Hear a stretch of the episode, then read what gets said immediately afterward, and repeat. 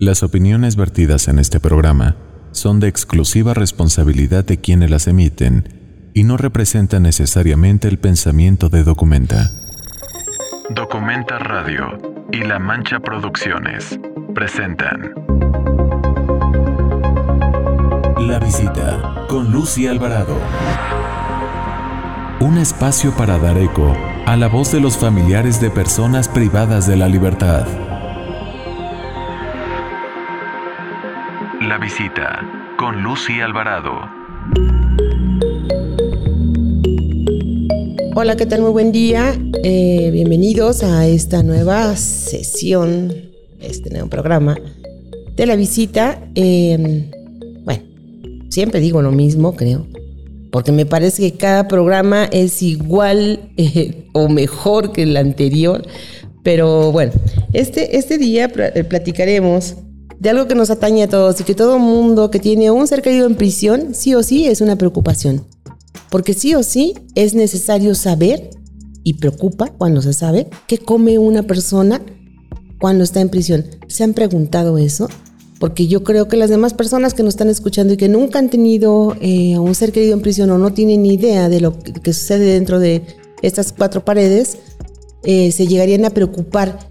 Eh, hay un refrigerador que está ahí a la mano, puedo tomarme un café con pan en la mañana, hay huevos, no sé, una comida que yo pueda sentir que es nutritiva, que es suficiente, de calidad nutricional adecuada para este tipo de personas pues bueno, de eso platicaremos en unos minutitos más y preparamos algo al respecto y en breve regresamos. Preparar comida para un familiar privado de la libertad es desear que esa comida sea como un apapacho a su alma, que le sepa amor y libertad. Va más allá de intentar suplir una de las deficiencias más grandes del sistema penitenciario de nuestro país, más allá de solventar una necesidad básica es querer que vuelvan a sentir el calor de hogar, que se transporten a una cena familiar. De acuerdo con la Comisión Nacional de los Derechos Humanos, existen deficiencias alimenticias en al menos 35% de los centros penitenciarios del país. Por muchos años, las familias han suplido las carencias del Estado en este aspecto, y aunque lo hacen de forma amorosa y desinteresada, corregir las deficiencias de una institución de tales dimensiones representa una carga que las familias no están preparadas para soportar. Una carga que, sin embargo, se ha convertido en una forma de resistencia en contra del Estado y su negativa de garantizar una vida carcelaria digna. Alimentarse con lo que ofrece el actual sistema penitenciario es tener frente a sí un plato probablemente insípido, de bajo nivel nutricional y en algunos casos hasta insalubre, esa ración de comida llamada por las personas internas como el rancho es muchas veces lo único que hay, a pesar del hambre, y que es comida que necesitan para sobrevivir, por el aspecto, olor y sabor, muchas veces se vuelve imposible consumirlo.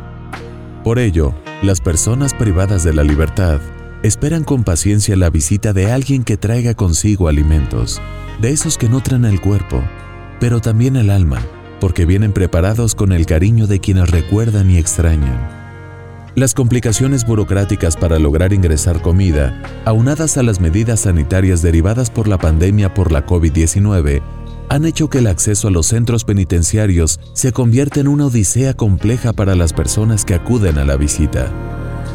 En estos ansiados encuentros, generalmente son las mujeres las que proveen la comida y los cuidados, tanto para los propios seres queridos como para los que se van sumando.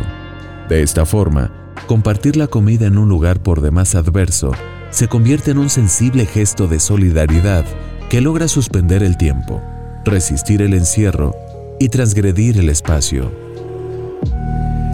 Documenta y el Centro de Atención Integral para Familiares de Personas Privadas de la Libertad, CAIFAM, coordinaron el libro Con Sabor a Libertad, 20 recetas y un encuentro, hechos con amor para personas en prisión, el cual contiene las recetas e historias de 20 familias.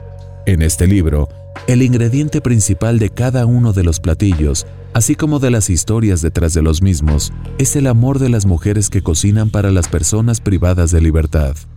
A través de este libro, podemos conocer no solo los ingredientes y las formas en las que preparan los alimentos, sino también la inspiración, los sentimientos y las esperanzas que las acompañan mientras los preparan, empacan y transportan hasta el lugar en donde las esperan para saborearlos. Por medio de estas historias, podemos evocar el momento de compartir, ese instante que sabe a libertad, que restituye la dignidad y la identidad de los seres queridos para quienes preparan esas comidas. Si quieres conocer más sobre este tema, sobre el gran esfuerzo de las familias por sostener los lazos de cariños de las personas privadas de la libertad a través de la comida, no te pierdas este episodio.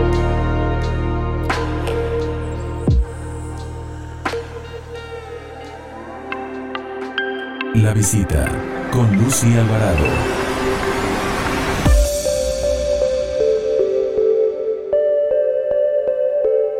Y como ya escuchamos en la cápsula, bueno, eh, todo esto de los alimentos, de lo que consumen las personas que están privadas de libertad, es un tema que a los familiares les preocupa y les ocupa diario mientras una persona está en prisión. Tenemos aquí en vivo a una valiente voz que podrá relatar exactamente lo que vive su familia en prisión, que come su privado de la libertad y también lo que impacta bueno, desde luego que en esa vida que está dentro de prisión, pero también cómo impacta esta situación de, saber que no tiene todo lo suficiente dentro de la prisión, cómo impacta en la familia. Tenemos aquí en vivo a Giovanna, muchísimas gracias por acompañarnos y tenemos en línea a Carmen, que nos acompaña un poquito de más lejos, pero que tuvo a bien conectarse para hablar de este tema. Chicas, les agradezco muchísimo que eh, estén dispuestas a hablar de este tema, que sé que es muy sensible también, porque es una preocupación diario que un ser querido que está en tanta vulnerabilidad tenga eh, lo suficiente para poder sobrevivir en estos espacios y cómo esto impacta en, la vida de, la, familia en general, pero mucho más de las mujeres, de las hermanas, de las madres, de las esposas que acompañamos en un momento a un ser querido en prisión. Y bueno, ahorita regresamos, les quiero recordar solamente que nos... Eh, Vean en las redes sociales, por favor, denle like en YouTube, compartan, por favor. Eh, tenemos el número de asesorías para las personas que en algún momento deseen una asesoría por parte de nuestros abogados. Es el 55 25 20 47 33. Y bueno, eh, en la página de Documenta están nuestras guías de derechos que pueden descargarlas. Y bueno, sin más, comenzamos. Eh, le voy a dar la bienvenida a Giovanna. Muy buen día. Y pues bueno. Sé que tienes a un ser querido en prisión que para ti es muy significativo y te preocupa diariamente eh, saber qué es lo que come y cómo impacta esta alimentación en, primero, cómo se siente él, pero también en su salud, desde luego. ¿Qué te dice tu, tu familiar? Lo que yo, para empezar, lo que yo veo, eh, él está en, no es la sombra no es ni la sombra de lo que él era. Así de sencillo. Es ojeroso, cansado y sin ilusiones, como, como comúnmente se dice, pero sí efectivamente está desnutrido. Desnutrido, anémico, em, ya, ya le duelen los huesos, de hecho, ya su salud está mermada en, su totalidad. ¿Cuánto tiempo tiene eh, en prisión tu ser querido? Y todo este tiempo ha tenido eh, alimentación por parte tuya. O sea, tú le llevas a esta alimentación o la obtiene del centro penitenciario. A, hoy día la obtiene del, centro penitenciario. actual, eh, eh, anteriormente él estaba en, el reclusorio Oriente. ahí sí yo podía, ya sabes, a base de, de mordidita lo que como, como sea, si se le podía meter por lo menos cereal, si le podía yo meter eh, sus guisaditos, cosas por el estilo, porque sí, efectivamente, el rancho es una asquerosidad, una asquerosidad. Una, una sola vez mi hijo comió rancho al grado de enfermarse casi de tifoide. Eh, no lo atienden los médicos, no, no hay para tanto en el centro, entonces pues uno tiene que comprar lo adecuado adentro, de hecho ahí adentro te venden el medicamento y pues uno tiene que estar viendo a ver, bueno, lo hace uno de doctor, de psiquiatra, de todo lo hace uno con, con sus seres queridos, porque sí, efectivamente, no hay nada de eso en los centros penitenciarios. Es cierto lo que nos compartes, Giovanna. Creo que aquí eh, se desglosa todo y aunque pensamos que, pues es que la, gran mayoría de las personas que ni siquiera están cercanas a esto, a estos lugares, ni remotamente supieran algo acerca de eso, bueno, sabrán que las personas privadas de la libertad tienen un derecho, bueno, como cualquier persona, y más que son personas que están en cierta vulnerabilidad y están bajo protección del Estado. Eh, ellos están protegidos por la Ley Nacional de Ejecución Penal y, bueno, en el artículo 9 dice que tiene que recibir alimentación nutritiva, suficiente, de calidad y adecuada para proteger la salud de cada persona privada de la libertad. Y eso no importa, algo que mencionaste ahorita que me llama mucho la atención, que no hay para tanto, y tiene que ver con presupuestos, pues exactamente el presupuesto no tendría por qué ser cuestionado al respecto, porque la protección de la salud es enteramente responsabilidad de los administradores de los centros penitenciarios y el presupuesto tendría que estar catalogado, em, más bien específicamente pedido para que todas las personas dentro de prisión tengan comida adecuada y suficiente eh, pero sabemos que no es así. Eh, de hecho, debería de ser así. Para, los, para, para la gente que no tiene visita, para la gente que no tiene visita, sí debería de ser adecuado para eso. Te voy a decir por qué. Porque los que sí les podemos, los, los PPLs que sí tienen visita, en un momento dado el presupuesto que era destinado para mi hijo, pues debería de ser destinado para, para los que no tienen visita, para los que ¿no? Y, te puedo jurar que no es una sola persona la que lleva alimentos a sus PPLs. Son miles. Son miles. Entonces, eh, no me digas que no alcanza el presupuesto como para darles una mejor alimentación. Ya no digas calidad de vida adentro, pero sí por lo menos alimentación. El agua. El agua es lo peor que puede pasar. Los están matando de verdad. Sus riñones, sus riñones ya no aguantan. Son aguas cloradas, aguas sucias. De verdad es asqueroso tomarse un vaso de agua ahí adentro. Por lo menos eso nos deberían de permitir este, llevarles.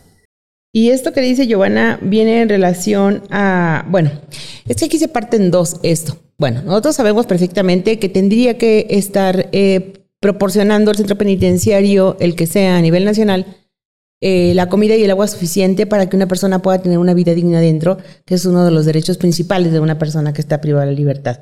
Eh, lógicamente en la realidad no se da por la opacidad y, por la corrupción de toda esta situación de los presupuestos, haya pasado el, sexenio que, sea, no, no hay cambio en la administración de los centros y parecería que las personas que están privadas de la libertad eh, no, les, no les importa qué vida lleven. Eh, y qué consecuencias tengan, eh, pues no solamente físicamente, sino que psicológicamente por no tener la suficiente y adecuada alimentación y el agua en la cantidad y de la, y de la forma que pueda ser potable para que no les haga daño. Carmen, tú que estás en otro sistema, que, o sea, está en otra prisión diferente, tu ser querido, sé que es tu hermano, ¿verdad? Si puedo decir que es tu hermano. Eh, ¿Cómo, ¿Cómo ves eso? ¿Cómo atraviesas tú eso? ¿Qué pasa con tu hermano? ¿Qué come tu hermano normalmente? Mira, Lucy, mi hermano eh, come comida de pancho con mi compañera. Es una comida horrible. O sea, no se le puede decir hacer la comida porque es sagrada, pero la verdad, pues, la, se las dan las lentejas piedra. Eh, sucia. De hecho, mi hermano varias veces se ha enfermado del estómago lo cual pues me preocupa mucho porque él ahí no tienen un, doctor o algo que los pueda ver o, si está no tienen las medicinas adecuadas para cada enfermedad que Por ejemplo, si tiene infección en la garganta, les dan para el estómago, porque no tienen otro medicamento, nada más es como para decirles, a ver, te estoy dando un medicamento y es para lo que tienes cuando no es verdad. Mi hermano una vez se puso enfermo del estómago y le dieron una pastilla para el dolor de cabeza cuando no era él quien está. Él está en un centro estatal, ¿verdad, Carmen? Sí, mi luz está en un, centro estatal. Ok. ¿Y luego qué hace? Bueno, él tiene que comer del rancho en, en, algunas ocasiones. Eh, ¿Tú en algún momento le llevas eh, alimentación a ese centro? Cada ocho días nada más, sí, este, es la, el día de visita. Eh, cada ocho días nada más es cuando se le lleva de comer no le podemos llevar mucho porque no dejan pasar tanta comida y es en bolsa. Entonces, pues obvio se les echa a perder la comida porque no hay donde la guarden. de hecho, él me ha dicho que se la ha comido al otro día un poco agria porque no hay donde guardar su comida, por eso es que no le llevamos mucho. O sea, nada más le llevas para ese día. Ajá, nada más para ese día o el otro día lo guardan para demostrar, pero pues, sí, este, sí, sí, le pasamos comida nada más cada ocho días y por lo cual pues come de rancho de la que le Oye, qué peligroso eso. Oye, pero entonces le llevas para ese día, comen ese día en, en la visita y luego puede guardar lo que le sobró, pero ¿hay un refrigerador o algo?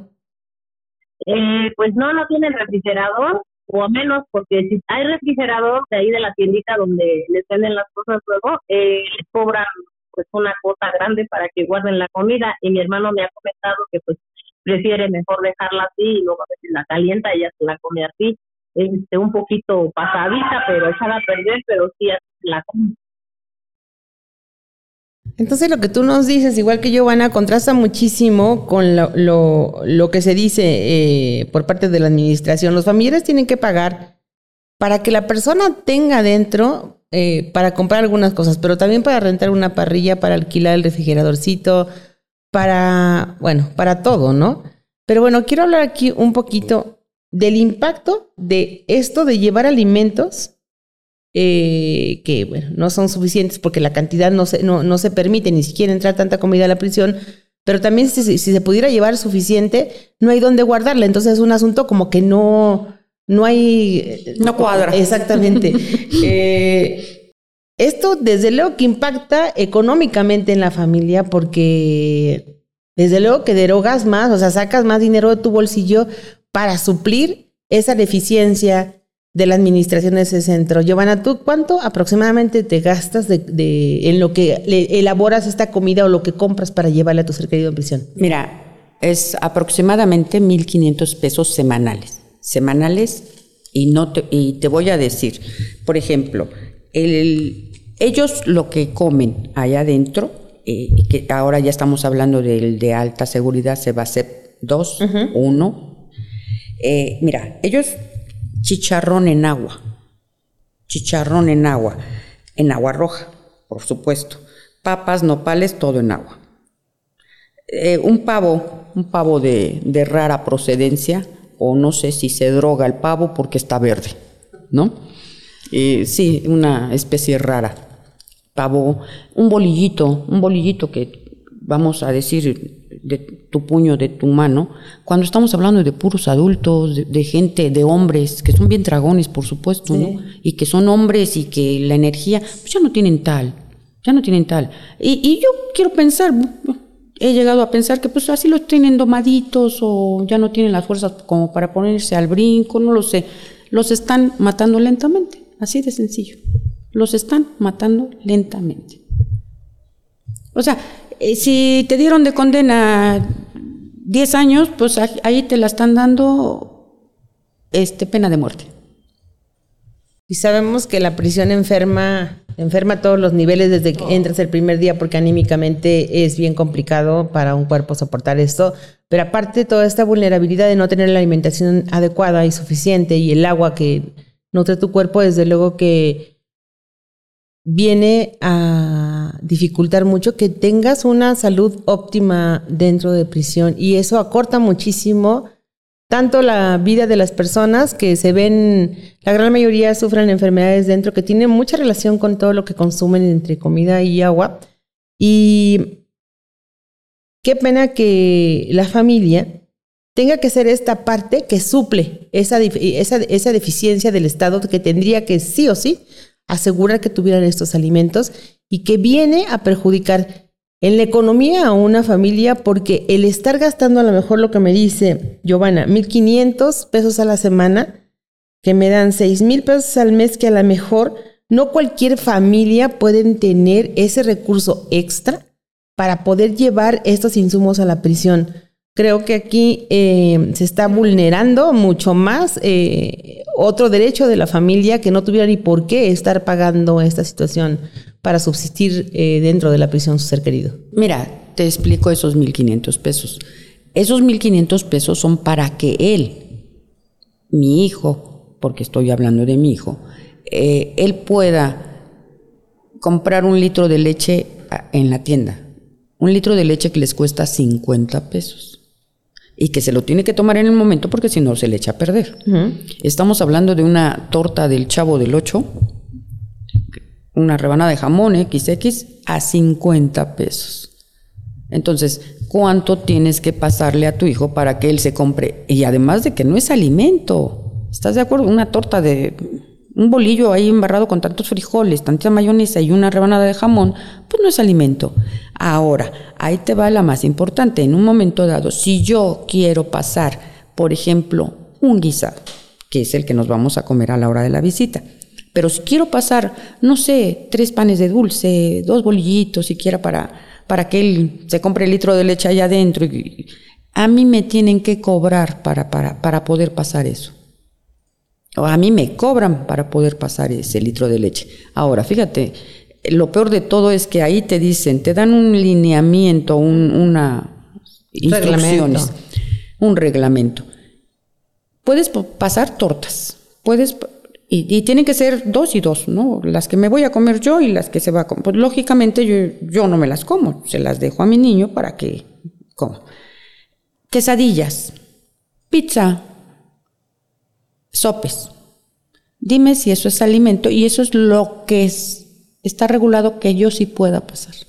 Pero guisado, como, dice tu, el inicio de tu programa, el amor que yo le estoy dando eh, a mi hijo en un guisado XX, ese te lo cobran y a fuerzas te cobran. Y no te cobran tres pesos. ellos quieren de 150 pesos para arriba. Esto caemos en un asunto hasta de corrupción. Exacto es increíble que de esto que, se que mencionas y que lo mencionará todas las familiares en un momento dado de las tienditas, que no están reguladas adecuadamente porque tendrían que estar supervisadas por Profeco, desde luego, porque los precios tendrían que ser casi iguales que aquí o hasta mucho más económicos porque es un sector de la, eh, de, la, de la sociedad que está en vulnerabilidad y que desde luego que no tienen dinero suficiente tuviera que tener precios más módicos y cosa que no se dan. Digo, muchos familiares lo han dicho. exacto. Carmen, por allá, eh, ¿cómo, ¿cómo le va a tu hermano? ¿Cuánto gastas aproximadamente en llevarle eh, la comida cada semana? Cada semana yo me gasto más de 500 pesos eh, y a la semana me gasto igual, como dice la compañera, 1500 porque se le pasa barco y si algo también no le saca, pues también se cobran. lo, es eh, pues la comida y lo que se le deja a él también para, como dice ella, para gastar adentro, comprar si algo se le antoja y, y está todo muy caro hasta para subir ellos a la hora de visita también les cobran, a pesar de que uno les manda el pase con otra estafeta, eh, le pago yo la estafeta y el hermano tiene que pagar de nuevo para subir a la visita, eh, lo cual ahorita se los están hasta desnudando para que entren la visita y es algo que es doloroso para nosotros familiar saber todas estas injusticias que ellos están pasando. Y, y así se gasta para entrar, para dejarle y, y todo se gasta, yo creo que está un poquito más, tan solo por tres plátanos que a mi hermano otra vez se le antojaron y unas gorditas y para que se las destaparan, yo pagué 150 por tres plátanos y dos gorditas porque no entran, porque van, este, ¿cómo le voy a llevar los plátanos mi casa? Todos, y luego los manosean. El domingo, el domingo me tocó ir y las tortillas todas las agarró el policía según estamos en contingencia y no deben de dar las cosas. Yo llevo las tortillas en una bolsa, dos kilos nada más, porque no te permiten pasar más, y las manoseó y las puso así como si fueran discos, así sonando, pues entonces yo le dije que las agarraba así, que si traen las manos sucias, ¿no? Pero es nuestra palabra contra las de ellos porque hacen caso omiso a lo que tú les dices, si no se tratan de, de a los del paso. Oye, Carmen, entonces, bueno, hay ciertas cosas que están permitidas y ciertas cosas que no. Y las cosas que no están permitidas tienes que pagar por ellos, como lo de los plátanos que me dijiste. Sí. Porque si no, de otra forma tuvieras que llevar los pelados. Ajá. Pero eso es insalubre, ¿no? Pues sí, pelado no se puede. Oye, ¿y las tortillas? Entonces tú le pasaste dos kilos de tortillas a tu familiar para que tuviera para toda la semana. Que no nada más para, como dice la señora, son comelones, o sea, comen mucho ellos y que un kilo, pues yo hago como que como con él para no acabarle las tortillas y, y hago me como unas tres tortillas nada más y las demás pues, ya se las dejo a él y, y pues como tienen ganas de comer comida de fuera de la calle, pues, se saborean su comida y comen muchas tortillas. Entonces prácticamente los dos kilitos que permiten pasar, pues se los de, le queda para el otro día nada más. Oye, Carmen, ¿y qué cosa, qué cosa le, le, le cocinas a tu hermano para llevarle, para que tenga el sabor de hogar? ¿Qué cosa le encanta a tu hermano que le cocines? Mira, yo siempre le llevo, a él le gusta mucho el caldo, ahorita pues no le puedo pasar caldo, a él le gusta mucho el de, de pollo, de raza que sea, pero ahorita por, no podemos pasar caldo porque van bolsas toda la comida y se la manosean, te pasen para arriba y para abajo. De hecho, yo le cocino bistec seco con nopales, cebollitas, eh, arroz, eh, una salchicha, incluso la salchicha también dicen que no están permitidas, también hay que pagar porque los embutidos no pasan, para que vayan bien picaditos, también le paso este, pues papas con longaniza, eso es lo que yo le llevo a mi hermano, porque no puede pasar otras cosas. El chile rojo también no lo dejan pasar, porque es oscuro el, el chile no se debe llevar, no. Pero al final del día, pues te manosean toda la comida. Si ven las bolsas, las volteas y llegas con tu bolsa toda manchada porque se sale, pues en una bolsa, o sea, se sale el caldito que lleva, el juguito que lleva la comida. Eso es lo que yo le llevo a mi hermano. Oye, Carmen, ¿pero no puedes pasar un topper? No, no, no nos permite, antes nos permitía pasar toppers transparentes. y, y, de hora de la pandemia para acá ya no permiten los toppers, ya es en puras bolsas. Se cuenta, pues no la comparación, le digo a, a mi hermano, ay hermano, parece que es a traerle de comer porque toda la comida revuelta, toda embarrada de chile, lo que le pongas, porque la, la voltean al revés para donde está el nudito, como si trajera algo en el asiento y así se la revisa luego a mí, a mí me ha reventado hasta las bolsas que le he puesto de y como va calientita para que llegue, lleguemos a comer la comida caliente, pues explota la bolsa y he llegado sin comida a veces, bueno, de algún guisado, no de todo, pero de algún guisado, sí. Y es precisamente lo que te iba a preguntar, que a mí se me hacía como bien complicado tener una bolsita de plástico y poner la comida caliente porque se reventa la bolsa, ¿no? Yo le pongo dos o tres bolsitas y aún así, pues hice la otra vez se me explotó, me llevaba bistec con chile rojo y, y, papitas, iba calientito y le puse tres bolsitas y la cual pues sí se reventó, iba amarrado abajo y, y salió el, el chile. Pero pues sí, es, es muy, muy complicado y como te digo, sí es, pues sí, muy, muy feo este, pasar. Si quieres tú pasarle algún guisado que a ellos les gusta, el mole, por ejemplo, pues ese no pasa. En semanas sabemos que no. ¿Por qué? para cobra. ¿Por qué el mole no? No, porque es negro. Es negro. y son racistas. Entonces las salchichas no pasan, los caldos no pasan, el mole no pasan y los plátanos y alguna fruta no pasan. Eh, lo nutritivo no pasa. Y, y, si tú quieres que pase, lógicamente pagas por ello. Vuelvo y repito, ahí los lineamientos son una torta, esto, lo, que no es alimento, lo que supuestamente para ellos debería de ser como un antojito, porque supuestamente ellos les, los alimentan bien allá adentro, supuestamente, ¿no? Entonces sería como un antojo. Eh, se me antojó la torta y como aquí no se las damos, pues que se la traiga a su familia. Una botanita. Eh, eh, más o menos así pensé que era el sistema, pero al no estar bien alimentados adentro, pues lógicamente uno trata de llevarles, pues no sé, un atuncito que no pasa, por supuesto que no pasa el atún, no pasa nada de marisco, no pasa nada. ¿Por o sea, no pasa nada. Ah, pues porque son mariscos, yo creo. Yo quiero pensar que a lo mejor no pasan los mariscos por el grado de descomposición rápida, ¿no? Posiblemente no pasa jitomate, no pasa la guayaba, no pasa esto, no pasa lo otro. O sea, no pasa nada. Tampoco los jitomates. No, no, porque supuestamente también se fermenta, no pasa el mango, no pasa las guayabas, porque podrían hacer pulque. Y se emborrachan. Y se emborrachan. Carmen, ¿qué otras cosas no pasan allá en esa prisión?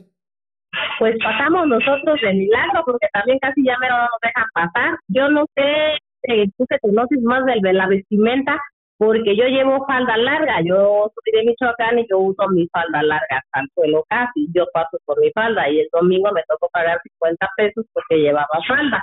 Entonces le dije a mi oficial, a ver, donde está estipulado que no puedo pasar falda. Y te digo, nosotros pasamos de milagro porque de veras, pero de que pasan las cosas, a todo te le ponen pero. A todo, a todo te le traspulcan y te dicen, ese no pasa, ese tampoco. Y, y te cobran y para todo ya tienen la, ya tienen la práctica los oficiales o los bueno, los tutores de poner la manita cuando estás revisando, revisándote las salchichas, por ejemplo. ¿De cuánto estamos hablando, me y pues ya le tuve que poner ahí 50 pesos por la bolsita de salchichas que le llevaba para pagar y, y prácticamente pues sí te ponen, pero a veces eh, no te ponen en todas las cosas que pasas, en toda la comida, pero la mayoría en, dos, tres cositas que llevas sí te ponen, por ejemplo los panes, yo le quiero llevar a mi hermano que le encanta el pan, le llevo unas ocho piezas, nada más pasan cinco, entonces ya de ahí pues ya tienes que pagar porque no te reciben cinco pesos, te dicen esto y ya pues hacen su cara y te dicen así, nada más, y ya discretamente, porque arriba hay una barra donde los están vigilando para que no, según reciban dinero o no pasen las cosas, no sé, pero los están revisando, hay una parte arriba donde están unos armados ahí revisando. ¿O sea, hay una cámara o qué? Eh, no, son, supervisión. Ajá, pero están arriba observando hacia abajo.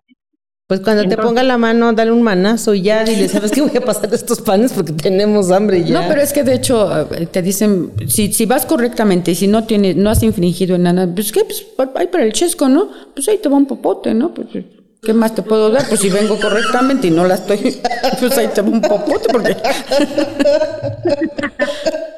Ay, Dios mío, eh, esto no tendría que dar risa de veras, pero raya en lo ridículo en un momento dado entrando. Mira, aquí lo irónico de todo esto, lo irónico de todo esto es que a los animales, ahorita en la actualidad, los están humanizando. Y a los seres humanos los están animalizando. Eso es lo irónico de todo esto. Qué feo, qué feo de, verdad. ¿Qué pasa? Mi hermano se baña con agua fría y no les permiten tener agua caliente y van formados para su turno que le toca. Por eso desde un día antes él nos pregunta también eh, si vamos a ir para él levantarse temprano y formarse para que le toque pues, el baño antes o para ir limpio a, la visita. Pero y también su salud se deteriora, está deteriorado porque mi hermano pues, ya le falta calcio, eh, le duelen los huesos y aparte ya se le cayeron sus dientes por lo mismo de que imagínate la alimentación que llevan allá, se descalcifican y, y, pues muchas cosas que, les van pasando que sí son algo tristes, ¿no? Oye, eh, sí es cierto, este tema de, de la salud eh, bucal dentro de las prisiones es un tema que es como muy recurrente. Muchas personas me dicen que sus seres queridos han perdido varias piezas dentales y que tiene que ver también con esto de la alimentación. claro, claro. Oye, ¿y qué tiene que ver eso del agua caliente? Cuéntame, Carmen, ¿qué pasa con el agua caliente? ¿Por qué no pueden bañarse con agua caliente? ¿Qué pasa? Porque no alcanza. Porque no tienen este en dónde calentarla, no les ponen agua caliente y todos los años, mi hermano lleva 13 años en prisión y esos 13 él me ha dicho que se ha bañado con agua fría, porque yo hasta le he llegado a decir, no hermano, no te vayas porque en tiempos de fríos la verdad te vayas a enfermar y abro entre broma y broma, me dice, no, eso me hace más joven. Y le digo, bueno, pues no les permiten tener agua caliente. Y dice, pues ni modo, así es aquí, aquí no nos permiten bañar agua caliente, nos tratan como si fuéramos, yo piensan que somos animales, que no sentimos. Dice, pero no nos permiten tener agua caliente. Eso sí, no sé por qué, pero no les permite. Oye, ¿ya está más joven tu hermano? Con tanta, ¿Ya está más joven tu hermano con tanta agua fría? Pues yo lo veo más viejito. ¿Cuántos años tiene tu hermano, Carmen? Mano entró de 26 y ahorita tiene 39, porque lleva tres, sí, ¿verdad? Si no me equivoco. Pues está muy joven, de todos modos, ¿no? Está muy jovencito. Ajá, sí, pero adentro se acaba nada, como dice mi compañera, nada de lo que ellos eran acá, bueno, obvio, ¿no? Pero pues sí, sí se acaban allá adentro, es un lugar terrible, no se alimentan bien, los maltratan, y delante de nosotros, a nosotros como visita nos tratan de lo peor, imagínate, ellos adentro, cómo los tratan, me decía un interno el domingo que fui, porque no dejan subir a los internos, se les pone la, se les hincha la gana, no los dejan pasar, me decía el interno, y eso no es nada de lo que a nosotros nos hacen cuando estamos solos. Porque nosotros nos quedamos viendo al, al, custodio y el custodio como que ya le fue bajando dos rayitas, se sintió observado y como que ya le bajó, pero los empujan bien feo. Entonces, eso, imagínate, todo eso que pasan ellos adentro, que no tienen agua, el maltrato, todo eso los va a deteriorar. Exacto, están violentados tanto física, mental, eh, de todo, de todas maneras están violentados. Eh, ellos perdieron todos sus derechos cuando a, ti te dan una carta que te dicen, tiene derecho al deporte, tiene derecho a la alimentación, tiene derecho a, medicamento, tiene derecho a, estudiar, tiene derecho al trabajo, tiene... ¿Y dónde están esos derechos? Todos los días, todos los días sus derechos son violentados, todos los días. Pero que no se nos olvide que los derechos son exigibles, eh, sí o sí. O sea, aunque no se respeten, bueno, para eso estamos los familiares, para hacerlos exigibles. Y bueno, de eso se trata, de aprender diario la forma de poder eh, defender estos derechos que son vulnerados dentro de la prisión y poco a poco iremos aprendiendo a hacerlo de la forma más adecuada. Hablando de esto de los maltratos, que desde luego que se dan, que son súper comunes eh, en todos los centros penitenciarios y también de actos de tortura. Eh, en breve les enviaré a los grupos también, tendremos un taller eh, muy bueno, que específicamente hecho para familiares de tortura y la forma de denunciar, ojalá que lo puedan ver. Y bueno, eh, esto de la, de la comida, de verdad que para mí es un tema, es que yo no puedo ni concebir de verdad que amanezcas un día y que no tengas ni siquiera sabido qué te vas a llevar a la boca dentro de la, dentro de la prisión y como familiar saber que un ser querido está ahí dentro y que a lo mejor tiene hambre o tiene algún antojo y que no lo pueda conseguir se me hace bien complicado. Bueno, mira, yo en mi caso, eh, desde el momento en que tú te vas a, a, comer una, una cucharada de sopa calientita, fideo, lo que tú quieras, una sopa hecha en casa, yo no puedo, no puedo, ¿me entiendes? Yo adelgacé como no tienes una idea. No puedo, porque sé que mi hijo no va a poder. Es, es, no nada más lo están matando a él, a mí me están matando. A mí me están matando porque no puedo permitir que mi hijo tenga todos los días, todos los días, tortura física, mental y alimentariamente. No puedo, puedo, no puedo comer. Se me están también cayendo mis muelas. También ya me descalcifiqué. No, no se vale. No se vale. Ahora, si, si verdaderamente fueran eh, cárceles de, de, alta seguridad y cosas, pues, denles, denles, eh, por lo menos bien de comer se lo merecen, ya están privados de todo, de todo, mínimo la comida, mínimo el agua. Por aliment, que me dejaran pasarle mínimo vitaminas. ¿Para qué quiero a mi hijo? ¿Para qué voy a luchar por su libertad? Si nada más va a venir a morirse afuera de mi casa. Nada más a eso voy, para que me entreguen su cadáver. Porque eso es lo que están haciendo matándome a mi hijo y no nada más a mi hijo, a todos los seres que viven dentro de los penales. Son gente con cáncer, gente enferma, ¿para qué la quieren ahí? Gente que si no la pueden alimentar, sáquenla de cáncer terminal, de riñones, hay gente que ya está muerta adentro, ¿para qué la quieren ahí? Para decir que los están alimentando para que el erario esté ahí o cómo? No es que hay tantas cosas que no entiendes, de verdad. No los están atendiendo ni médicamente, ni alimentar, ni, ni, física, ni de nada, de nada. No les dan los ni medicamentos, ni comida, ni nada. ¿Para qué los quieren? Gente en silla de ruedas anciana que a, a duras penas se puede mover. ¿Para qué la quieren allá adentro? Y este es uno de los temas eh, que siempre nos preguntamos. O sea, aquí en México la prisión preventiva oficiosa es uno de los deportes nacionales que les encanta a los ministerios públicos y tener de verdad eh, un hacinamiento vergonzoso dentro de nuestras prisiones lleva a esto.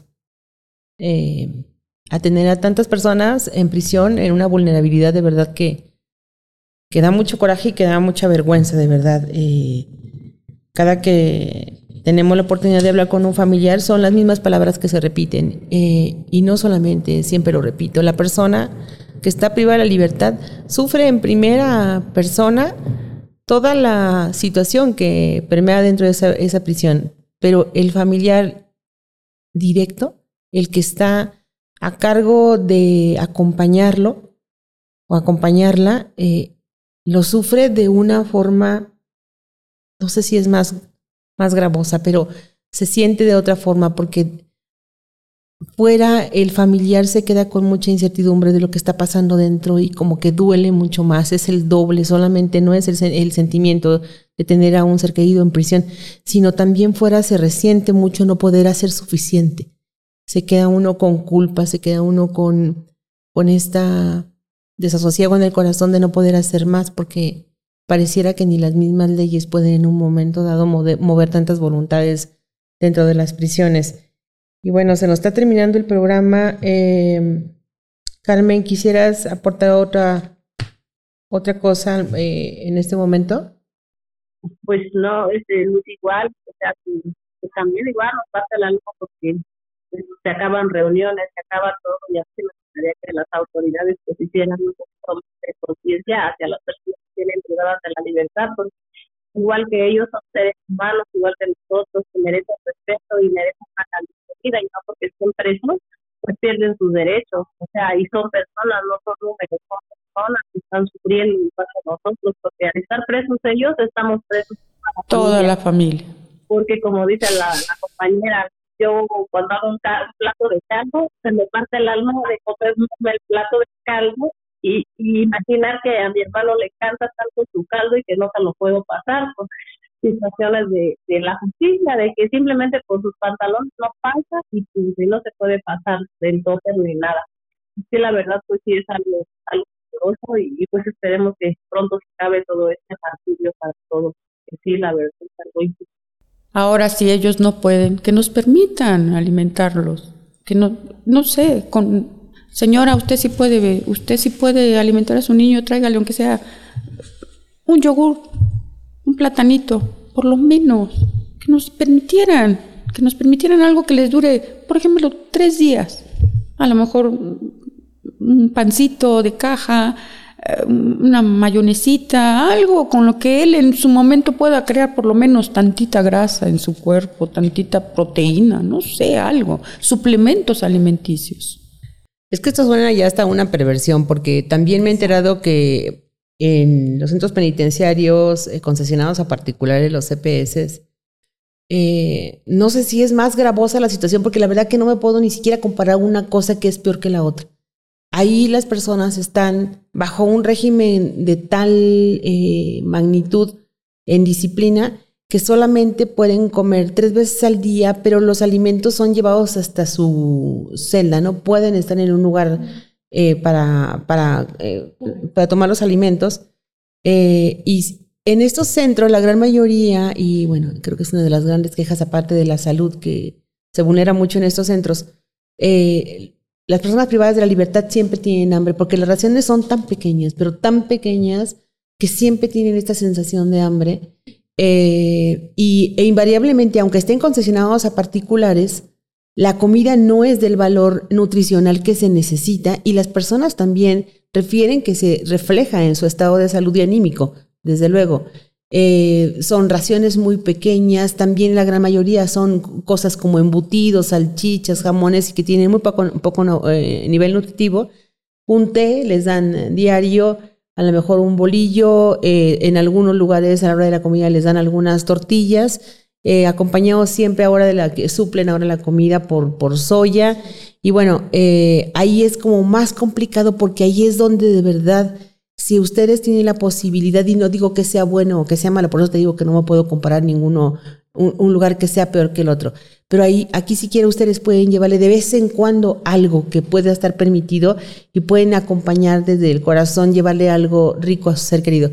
Pero en esos centros, el familiar no puede llevar pero nada, absolutamente nada, solamente entran con una credencial de lector y ni siquiera, por ejemplo, esto que dijo Carmen, que puede darse el lujo de pagar 150 pesos por tres plátanos, bueno, allá ni aunque tuvieras dinero, dinero pudieras pasar, bueno, ni siquiera una galleta, porque está totalmente prohibido y no hay forma que puedas entrar al centro penitenciario con nada.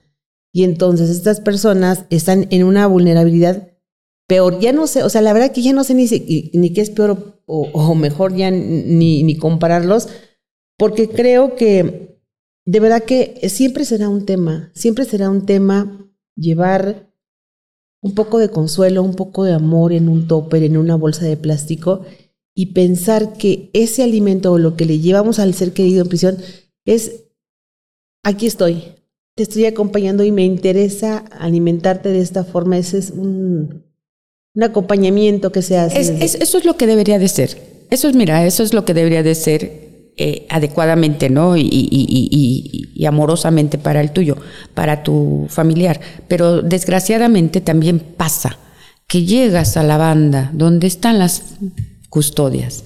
Híjole, te quitan todo el amor del mundo porque ya, la, ya eh, se volvieron también tan, tan inhumanos, tan inhumanos los custodios, que si tú no les das, de verdad, 100 pesos, tú no pasas una manzana tan inhumanos, tan...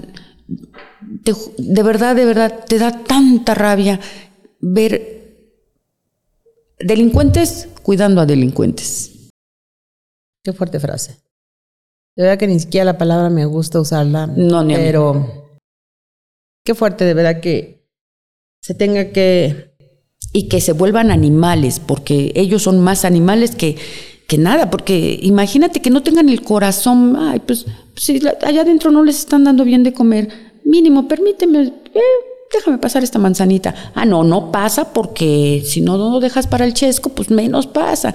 A mí me han hecho, me han hecho, de verdad, tirar mis tortillas a la basura.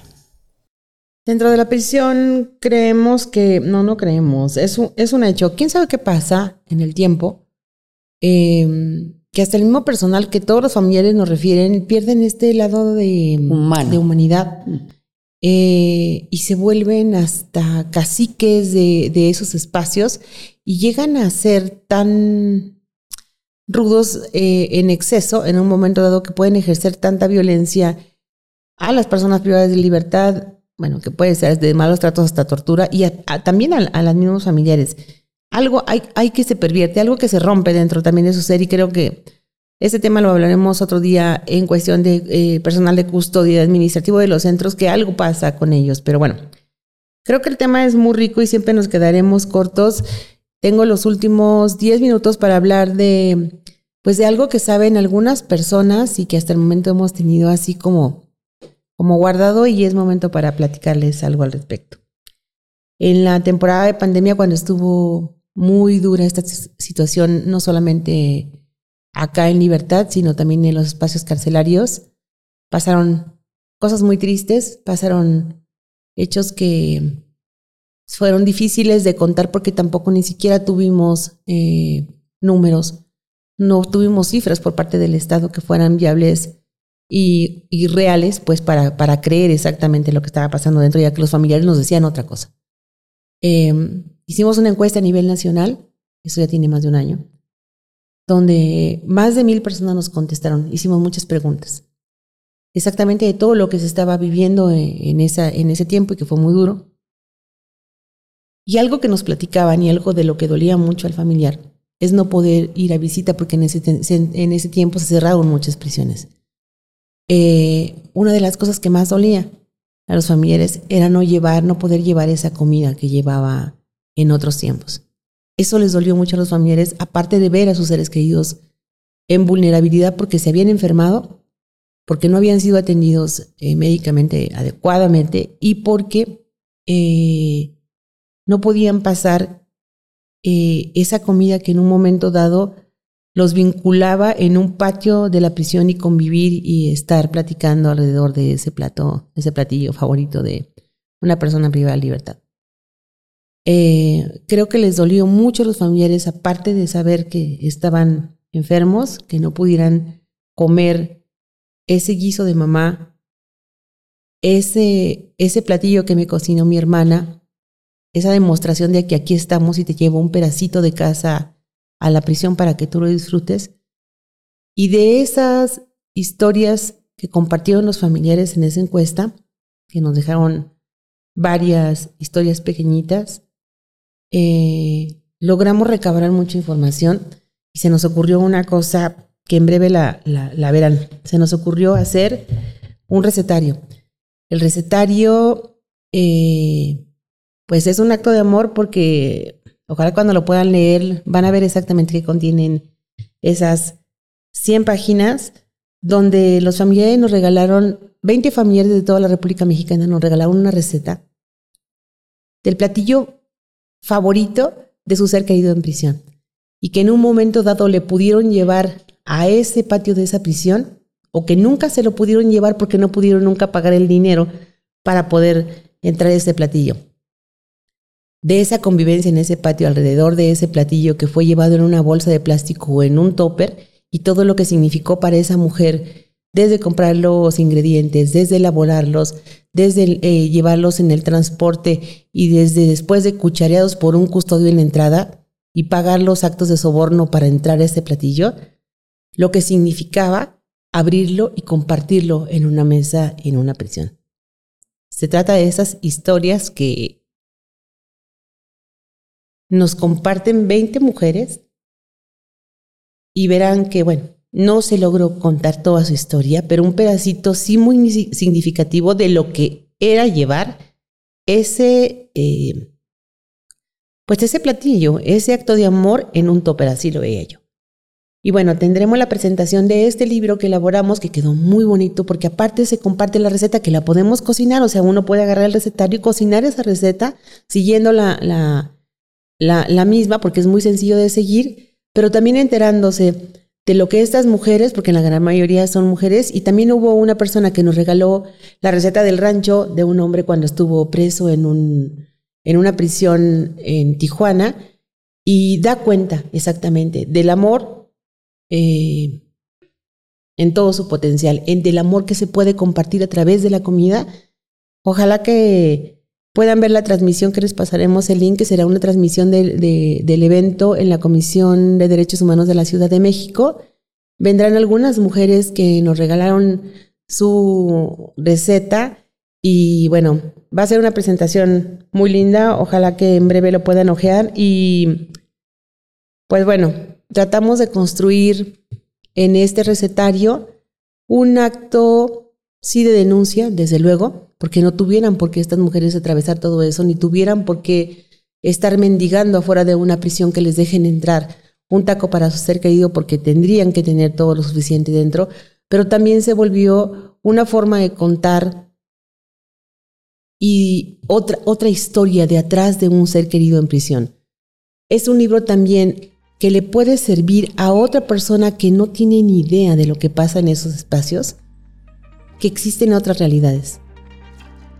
Y cómo es posible que eh, se haya dado esto y se haya convertido en un libro que quedó hermoso, ya lo verán. Y bueno, pues no les quiero contar más nada porque seguramente lo van a ver y les va a encantar. Y bueno, en este momento les agradezco muchísimo las personas que colaboraron con el libro regalando la receta. Seguramente están escuchando este programa. Y pues no me queda más que agradecerles y en breve nos veremos el martes que la presentación en la Comisión de Derechos Humanos de la Ciudad de México. Y bueno, esta será solamente una parte de todas las vivencias de los seres queridos, digo, de los familiares que acompañan a un ser querido en prisión. Me despido de este programa. Muchas gracias, Carmen. Por ahí veremos tu receta. Por ahí te mandaré el link. Y Giovanna, este, muchísimas gracias por acompañarnos y por todo lo que nos dijiste. La verdad que fue muy revelador. Eh, y de verdad que muy conmovedor también todo lo que nos contaste, porque solamente son sentimientos que no pueden dejar de, aflorar eh, cuando uno platica de estas cosas. Y bueno, nos despedimos, nos vemos en la próxima semana. No dejen de buscarnos por las redes sociales.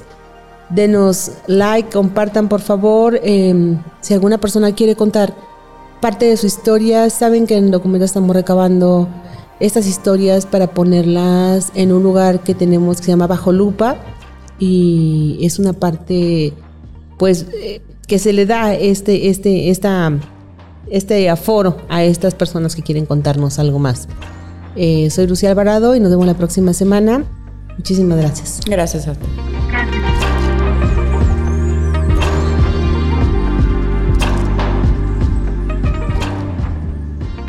Idea de cómo viven las personas LGBT como en prisión? La poca información que existe nos demuestra el nulo interés de las autoridades penitenciarias en saber cómo viven y cuáles son sus necesidades específicas.